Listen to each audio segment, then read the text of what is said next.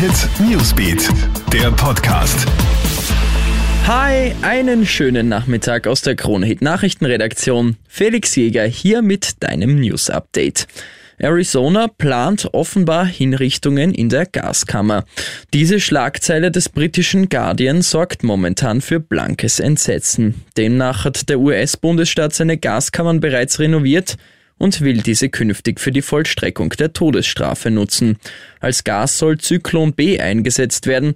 Das ist jenes Gas, mit dem die Nazis Millionen Menschen in den Konzentrationslagern getötet haben. Jetzt hat Arizona laut dem Guardian 2000 Dollar dafür ausgegeben, die Zutaten für das Gas wiederherzustellen. In Arizona gibt es ja seit 2014 keine Todesstrafe mehr. Jetzt feiert sie wohl ihr trauriges Comeback. Aktuell befinden sich in dem Bundesstaat 115 Menschen in der sogenannten Death Row, also auf der Liste der Kandidaten für eine Todesstrafe. Die Corona-Zahlen in Österreich bleiben weiter stabil. Und das auch knapp zwei Wochen nach den größeren Öffnungsschritten. In den letzten 24 Stunden sind in Österreich 337 Neuinfektionen gemeldet worden. Im Vergleich zum Dienstag in der Vorwoche sind das 60 Neuinfektionen weniger. Virologinnen und Virologen sind ja auch weiterhin optimistisch, dass die Zahlen stabil bleiben. Trotzdem sei aber weiterhin Vorsicht geboten. Und ich wurde mit einer Avocado verprügelt. Genau das hat jetzt ein 56-Jähriger der Polizei gemeldet.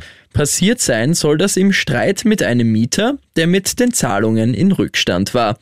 Der Ägypter hat seinen Mieter dann in dessen Geschäft zur Rede gestellt. Daraufhin hat der Asiate angeblich mit einer, wie er sie nannte, Alligatorbirne und Fäusten auf ihn eingeschlagen.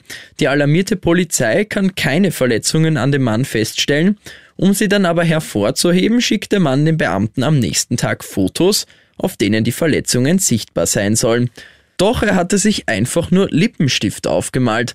Laut seinem Anwalt wollte er die Verletzungen damit aber nur hervorheben. Der Fall wird jetzt vor Gericht weiter verhandelt. Der Mann beharrt nämlich weiterhin auf seiner Aussage. Ich wünsche dir noch einen schönen Nachmittag. Krone Hit Newsbeat, der Podcast.